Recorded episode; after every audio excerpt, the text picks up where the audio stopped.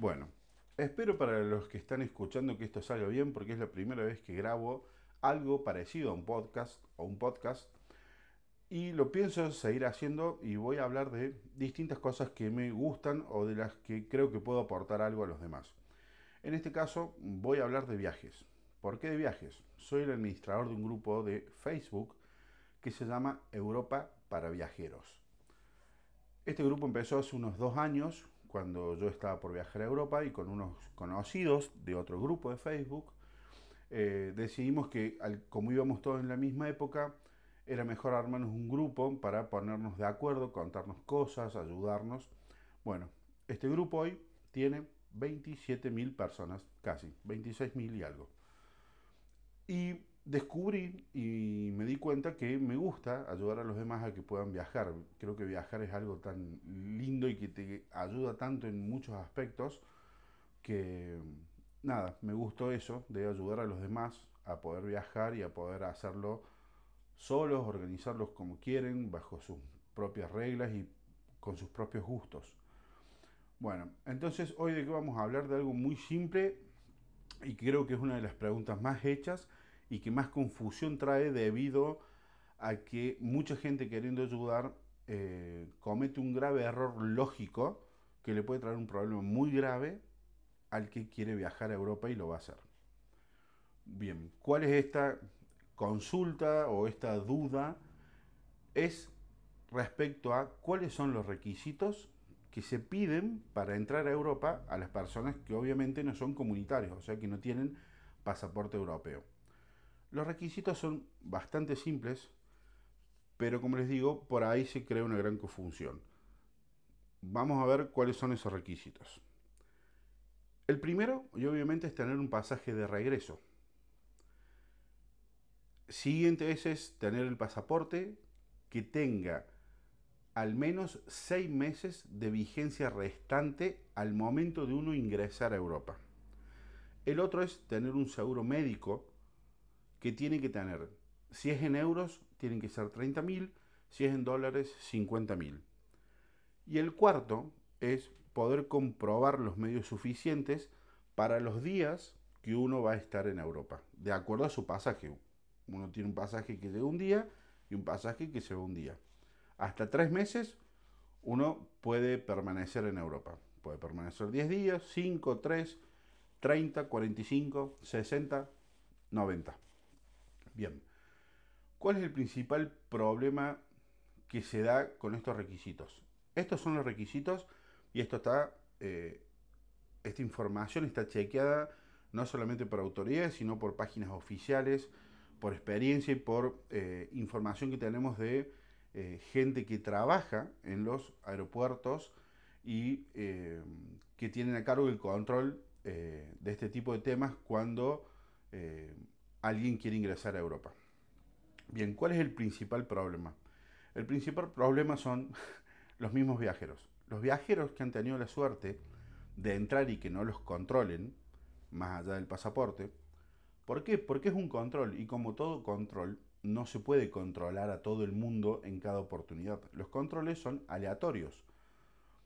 Igualmente como se haría un control de en una ruta, cuando uno viaja en un auto, de los del carnet de conducir, de todo requisito que uno necesita para circular en un vehículo.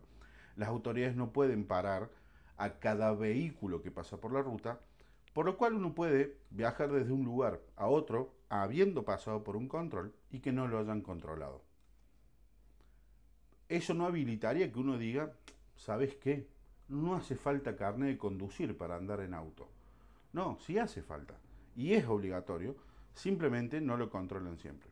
Bueno, de la misma forma pasa con los requisitos para entrar a Europa. Muchas personas han tenido la experiencia de que han pasado una vez y lo único que le han pedido es el pasaporte. Y esto se agrava si esa persona ha viajado otra vez o quizás tres veces y ninguna le han pedido nada más que el pasaporte. Bien, ¿dónde viene el problema? Que cuando alguien pregunta en un grupo o en algún lugar, ¿qué requisitos necesito para ir a Europa? Esta persona muy alegremente levanta la mano, pide la palabra y dice, no piden nada, no te hagas problema, a mí nunca me pidieron nada. ¿Cuál es la confusión? Exactamente eso, es una confusión lógica, es llevar una experiencia personal y convertirla en una regla general, cuando es al revés. La regla general es, hace falta tener pasaje de regreso, hace falta tener un pasaporte con al menos seis meses de vigencia restante al momento de entrar, hace falta tener un seguro médico por 30.000 euros o 50.000 dólares y hace falta poder demostrar los medios suficientes para poder permanecer en Europa el tiempo que marcan los pasajes, eh, bueno, el momento de ingreso, perdón, y el pasaje de regreso. ¿Sí? ¿Cómo se establece ese monto? Que es por ahí el tema eh, que trae más, eh, más dudas. Se establece, por ejemplo, por un monto. El monto ese acordado normalmente, actualizado hoy, son 90 euros por cada día que uno va a estar. O sea, si uno va a estar 30 días, tener 2.700 euros. Bien, ¿cómo se puede probar eso? Se puede probar por tener dinero efectivo, se puede probar con tarjetas de crédito, hay que mostrar los resúmenes de las tarjetas y los montos disponibles. También por tener una cuenta bancaria y tener dinero en esa cuenta, de la misma forma hay que demostrarlo con resúmenes. bueno, y esa es la forma, tener dinero efectivo, tarjetas o eh, débito. ¿sí? Eh, la cuarta forma, que ya no sería una forma de demostrar ese dinero, sino que sería una forma de demostrar que no voy a necesitar tanto dinero, sería, por ejemplo, mostrar que uno ya tiene reservas de hotel, que tiene los pasajes internos en Europa comprados, que tiene excursiones pagadas. Entonces, todo eso dan la certeza, o por lo menos dan el indicio, mejor dicho, a las autoridades de que uno va verdaderamente a Europa, que tiene todo pagado, que es una persona organizada y que de alguna forma todo su circuito turístico o interno dentro de Europa está en una muy buena parte cubierta. Entonces el dinero que le van a pedir es mucho menos. Por supuesto, si uno tiene en algún lugar eh, un hotel pagado durante 10 días con all inclusive en Grecia, y sí, durante esos días esa persona ya está cubierta, tiene el hotel, tiene el alojamiento, tiene eh, seguramente hasta algún tour y tiene las comidas principales cubiertas. Entonces el dinero que le van a pedir, probablemente si uno va con todo eso y le dice llevo todo esto y aparte tengo 1500 euros, no le van a hacer ningún problema, van a decir por favor pase, está todo bien. Lo que ellos al final y al cabo quieren demostrar es que uno va a ir a Europa eh, como turista y va a salir de Europa y va a volver a su país. Porque eso es lo que permite este tipo de viajes que uno hace. Si uno ya quiere hacer otro tipo de actividad, si se quiere quedar, si quiere eh, empezar a trabajar, uno tiene que dar requerir otro tipo de autorizaciones y hacer otro tipo de trámites. Entonces, eh, básicamente lo que ellos tratan de controlar es eso, que se cumpla la función que tiene el viaje que uno ha declarado que va a hacer o que intenta mostrar que va a hacer. Así que bueno, ese es el tema sobre los requisitos de Europa.